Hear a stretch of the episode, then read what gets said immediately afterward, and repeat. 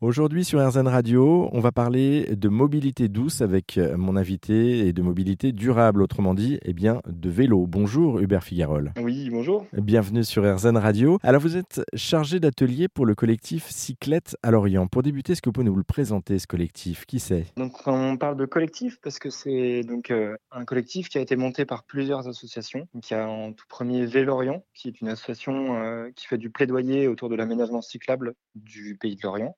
Sauvegarde, qui est une association d'insertion, et Optimisme, qui est une association d'insertion principalement autour du maraîchage. Donc, c'est-à-dire qu'il euh, y a des personnes euh, en insertion, en CDDI, qui viennent faire du maraîchage et euh, donc qui proposent en échange des paniers bio à la vente pour tout le monde. Ça, c'est l'esprit justement du collectif Cyclette. Et, Cyclette à Lorient, vous mettez quoi en avant du coup? C'est le, vélo, c'est ça? Oui, tout à fait. Le but étant de, de, rendre accessible le vélo pour tout le monde. Donc, ça s'axe autour de, plusieurs euh, parties. Donc, il y a en premier euh, l'atelier participatif, qui est un atelier d'auto-réparation. Ensuite, il y a la partie atelier mobile, où là, donc, ce sont des ateliers qui sont dans les quartiers prioritaires de la ville. Donc, on va euh, aider à réparer les vélos de la même manière que sur l'atelier participatif. Et ensuite, nous avons aussi donc la partie qu'on appelle Happy Cyclette. Donc, Happy Cyclette, c'est des triporteurs. Donc, les triporteurs sont des vélos avec deux roues devant, une roue derrière et une banquette à l'avant dans lequel on peut euh, transporter euh, des personnes. donc on les, on les utilise principalement pour transporter euh, des personnes qui sont dans les EHPAD. On va dans les maisons de retraite faire des balades avec les personnes âgées. Il y a aussi la, la vélo-école. C'est pour apprendre tout simplement à faire du vélo.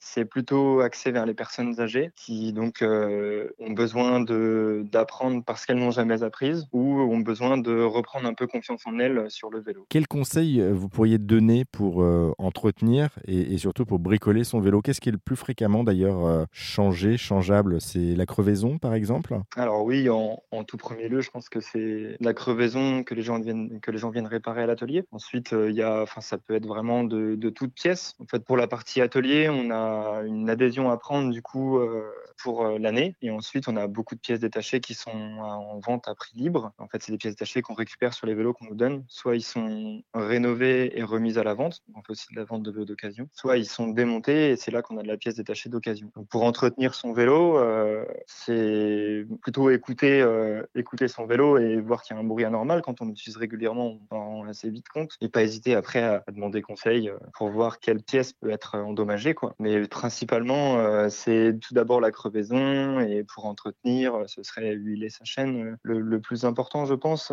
Un petit mot aussi à destination des nouveaux cyclistes. Quel vélo pourrait-on choisir si on est un petit peu néophyte comme moi et, surtout comment bien le choisir? Est-ce qu'on commencerait par un vélo classique ou un vélo électrique par exemple? Alors je pense que ça dépend vraiment du trajet que l'on a à faire, de l'utilisation qu'on veut faire du vélo. Chaque type de vélo a une utilisation particulière, comme euh, un vélo de ville euh, sera pour moi quelque chose de un bon vélo pour quelqu'un qui veut euh, débuter le vélo. En général, c'est des vélos qui sont avec un cadre assez bas, assez facile, assez roulant. Et après, plus, enfin c'est toujours une histoire de concession. En fait, plus on veut un vélo efficace, on va rouler vite en donnant le même effort, plus on va aller vers un vélo de course. Et plus on veut un vélo confortable, plus on va aller vers le vélo de ville. Et ensuite, après, il y a la partie aussi euh, VTT, bien sûr, euh, qui euh, est plus axée à la base pour le VTT, donc c'est-à-dire le, tout-terrain, donc le, les champs, la forêt. Voilà. Ensuite, ça peut quand même être utilisé en ville, mais pour quelqu'un qui est assez débutant, moi, je conseillerais plutôt tout simplement un vélo de ville. Après, électrique ou pas électrique, je pense que ça dépendra plutôt de